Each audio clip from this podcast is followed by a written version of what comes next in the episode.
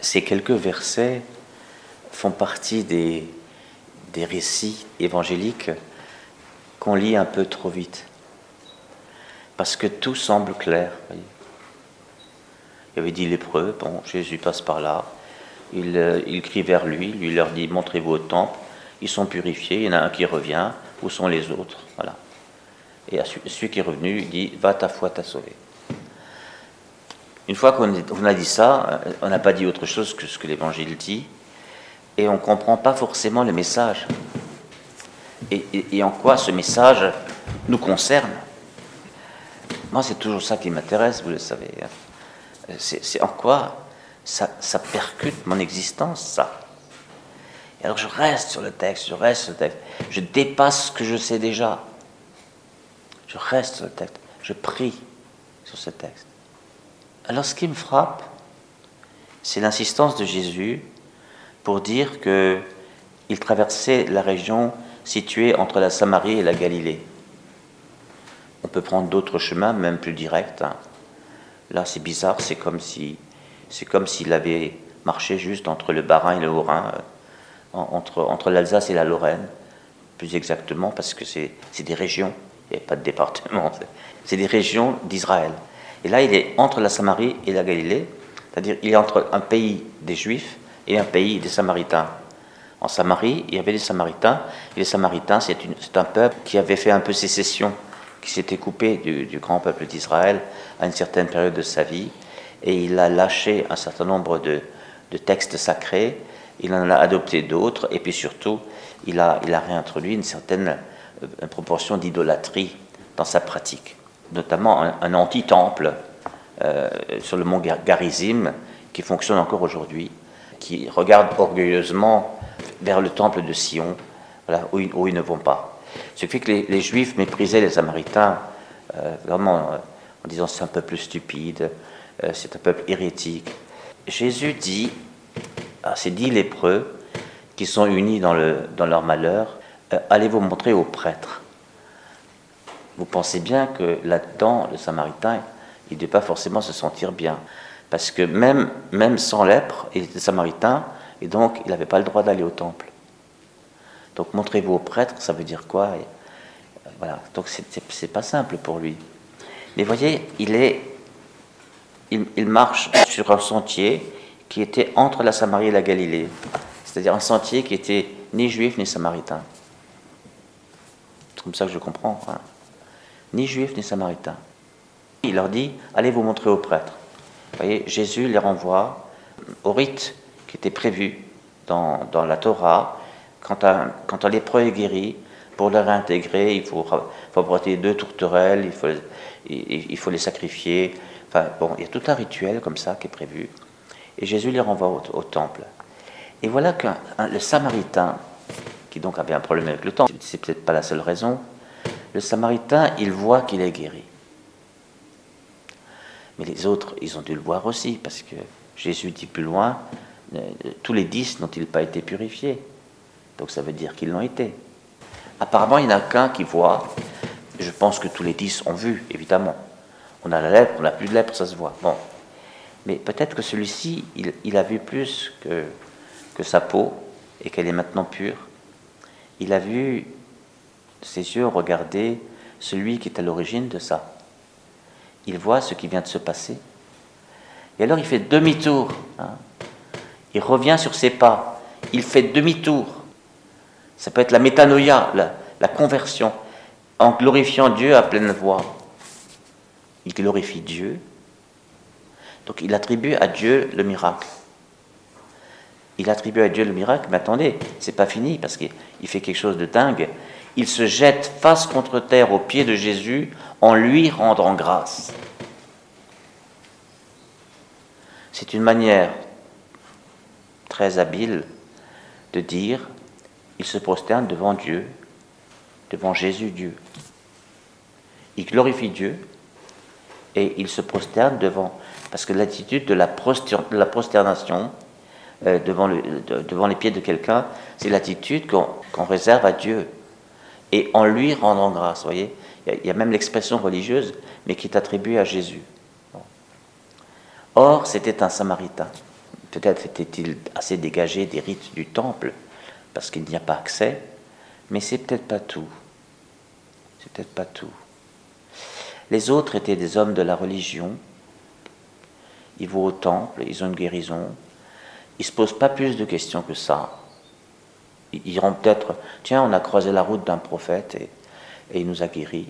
Et donc ils vont au temple faire, l'état des lieux, hein, la, constatation, enregistrer qu'ils sont guéris. Et donc ils sont de nouveau réhabilités vis-à-vis du temple, parce que les lépreux ne pouvaient pas non plus entrer au temple. Hein. Maintenant ils peuvent de nouveau y, entrer.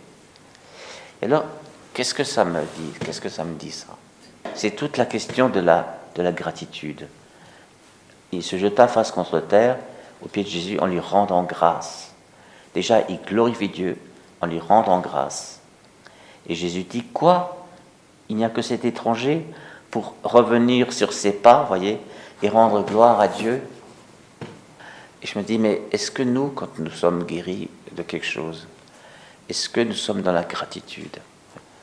Parce que Jésus semble dire que c'est d'être dans la gratitude qui signifie qu'on est sauvé?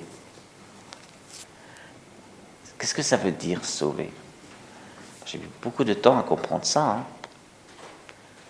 Je me souviens encore quand j'étais étudiant, j'étais en resto U, il y a un frère évangélique qui m'aborde et qui me dit, comme ils font, je ne sais pas s'ils font encore, est-ce que tu es sauvé?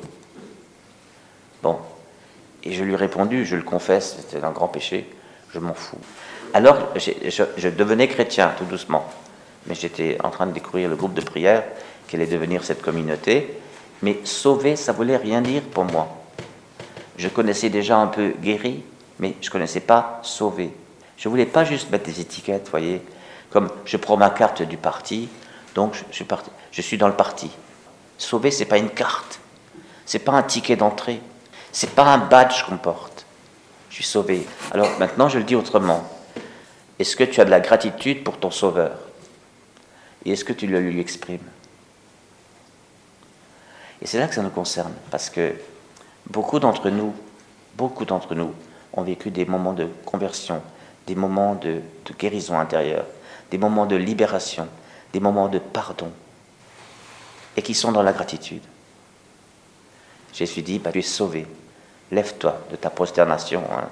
La prosternation est importante. Et lève-toi et ta foi t'a sauvé. La foi, c'est quand on est dans la gratitude pour son sauveur. Avant, c'était juste la confiance dans cet homme qui dit Allez vous montrer aux prêtres alors qu'ils sont encore lépreux. Et ils ne sont purifiés qu'en cours de route. Ça, c'est pas encore la foi. Ça, c'est la confiance. Et la foi, c'est la foi en quelqu'un la foi en Jésus. C'est lui, c'est lui. Et le Samaritain, il laisse tomber tout le reste. Et il dit, c'est lui. Aller au temple, ça signifie aller vers Dieu et rendre gloire à Dieu pour la guérison. Mais Dieu, c'est là qu'il est. Pourquoi aller au temple Puisque c'est là qu'il est? Il va vers Dieu. Et il a de la gratitude. Il va vers celui qui l'a guéri. Celui qui l'a vu et qui l'a guéri. Eh bien, lui, il voit celui qu'il a vu et il rend grâce. Il vient rendre grâce. Il jeta à terre en lui rendant grâce. Pas en, rendant grâce à Dieu, ce qui aurait pu impliquer que Dieu, c'était pas lui. En lui rendant grâce. Donc c'est bien en Jésus qu'il voit Dieu. Et c'est là que je, me pose la question, et je vous pose la question, qu'en est-il de notre gratitude? C'est être sauvé, c'est pas juste un événement unique, euh, qui, nous est arrivé. Nos frères africains, par exemple, euh, euh, quand ils ont vécu le, petit rituel charismatique de l'effusion du Saint-Esprit, hein, c'est-à-dire qu'ils disent oui au Saint-Esprit de leur baptême, un oui adulte au Saint-Esprit qu'on reçoit bébé, ils disent oui, je veux vivre de ce Saint-Esprit, et ça donne des manifestations puissantes d'être habité par le Saint-Esprit, d'être agi par lui de l'intérieur. Eh bien, ils disent après, je suis effusé. Et dix ans après, ils peuvent être complètement ratatinés dans leur vie, dans l'esprit, mais ils diront toujours Je suis effusé, voyez. Ben, c'est justement pas ça dont il est question. Quand on est effusé, d'ailleurs, nous, on n'emploie jamais cette expression, parce que ça, focalise tout sur un moment. on dit j'ai eu le ticket d'entrée, donc maintenant il faut me prendre toujours. Dès qu'il y a un rassemblement diffusé, moi j'en fais partie. Non, non, c'est pas juste. C'est quand je vis dans l'Esprit Saint. Donc pour Jésus, je suis sauvé, c'est-à-dire je vis dans l'agenouillement devant Jésus, devant mon Sauveur, et j'ai de la joie dans le cœur de lui rendre grâce. Sans lui, je ne tiendrai pas debout. Ah. Donc vous voyez, être sauvé, c'est une attitude. Ce n'est pas un événement ponctuel. Ce n'est pas un badge. Être sauvé, c'est une attitude intérieure. Et cette attitude, qui est celle de Jésus lui-même, c'est l'attitude filiale. Jésus, Jésus est fils devant le Père. Il rapporte tout à son Père. Il rapporte tout à son Père. Rendre gloire à Dieu, l'expression revient deux reprises. Il revint en glorifiant Dieu. Et là, et les autres, où sont-ils pour rendre gloire à Dieu? Jésus rapporte la gloire, c'est-à-dire il, désigne son Père en disant C'est toi qui as fait tout ça. La gloire, c'est le, le coup de projecteur sur quelqu'un. Jésus rend gloire à Dieu, à son Père, ça veut dire qu'il projette le projecteur sur, euh, sur, sur son Père. C'est là qu'on voit que vivre en homme sauvé, c'est une attitude de gratitude, fondamentalement. Ça veut dire je suis toujours à sauver et je suis toujours sauvé. Je suis toujours déjà sauvé. Chaque jour, il m'arrive quelque chose. Quelqu'un me pardonne, ou je reçois une grâce. Ou bien j'ai vu un médecin, un bon médecin qui m'a bien soigné. Et donc, il faut aussi remercier pour les médecins. Rien n'est dû, voyez Rien n'est dû. Il y a la gratitude. Et le Seigneur se sert de tout le monde pour, pour, pour nous guérir et pour nous libérer, pour nous dégager, pour nous remettre en piste, pour nous relever.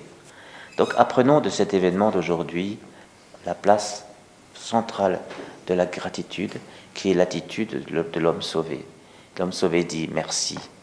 Il dit, je ne serais pas comme je suis si je n'avais pas été sauvé, si je n'étais pas quelqu'un qui est un sauvé.